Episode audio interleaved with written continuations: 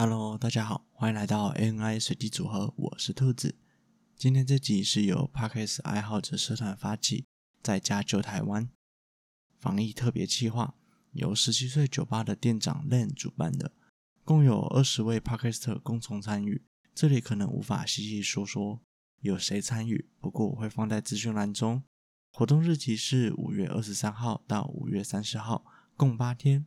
每一天至少都会有一位 Podcaster 录制节目参与，陪伴各位度过防疫在家的无聊时光。那我就开始今天我的主题喽。首先，其实我想先说说的是最近很红的校正回归。什么是校正回归？校正回归其实是统计学上的专业术语。至于本身用在什么地方，我也不要多说什么了。说太多，我怕你们会在这短短几分钟内睡着。那校正回归的作用到底是什么呢？以兔子我的认知，校正回归是为了反映数据的准确性而设立的。以这次的疫情举例来说，五月二十二时一次性的校正回归四百例，加上当天新增的三百二十一例，五月二十二这一天增加了七百二十一例。兔子我不知道各位有没有看过确诊病例的那一张柱状图表，倘若通通加在五月二十二那一天的话，在后续的检讨上会出现一个非常严重的问题，是不是这一天发生了什么关键事件，导致确诊病例突然暴增？呃，去检讨不存在的东西，非常浪费了社会资源。因此，校正回归有它的必要性。但兔子我有三个疑点，其一就是确诊病例为什么会拖到一周以上这么久的时间才回报呢？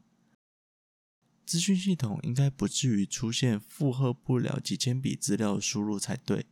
兔子简单的猜测，可能是当天的筛检量实在太多，所以才会拖到一周以上的时间。不过又衍生到了其他问题：为什么筛检能拖到一周以上呢？但这其一的问题，可能在疫情结束之前暂时无法得到解答了。再来是其二。若是以矫正回归的数字为准，那有没有可能是人为操作呢？当然，这是我们最不乐见的情况，所以其实我也并不想针对这一点做过多的讨论。最后是其三，我认为对于民众以及政府机关影响最大的因素，倘若前面的确诊者足迹都显示了某区域的风险并不大，那民众在选择去此处出公差或者是采买民生用品，也是合情合理的选择。毕竟，可能民众身处的位置的风险就高于某一区。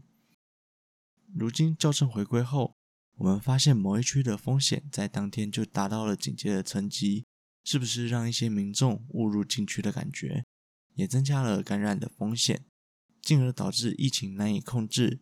但这里我也不好多说什么。经过这几天的观察下来，兔子我感觉在五月二十八这一天要解除封的机会已经非常渺茫了。以上是我对于校正回归的解释以及一些想法，不过还是请各位对政府要有信心，也请好好的待在家中，若非必要，请勿外出，在家就台湾，Stay home, stay safe。那接下来我要说一说我在家这段期间都在做些什么事情吧。在家的时候，其实我就是一直频繁的。拆装我的电脑，因为实在是无聊的发慌，所以就把电脑拆下来重新组装，然后重新走走线，看能不能再组出更精简的一些配置，更有限的空间内把我的电脑给组起来。这样子，重新组装的过程中，其实还蛮花时间的，也很好打发时间，可能一次弄下来就是两三个小时过去了。中午起床吃完饭嘛，回来组装 组装我的电脑，然后又到了下午的时间，可能看个两三部剧，或者是一场电影，又到晚餐时间，去吃个晚餐，回来之后就是听听各位的 podcast 的节目，然后一天就这样过去了。那你说重新拆装能有多大的？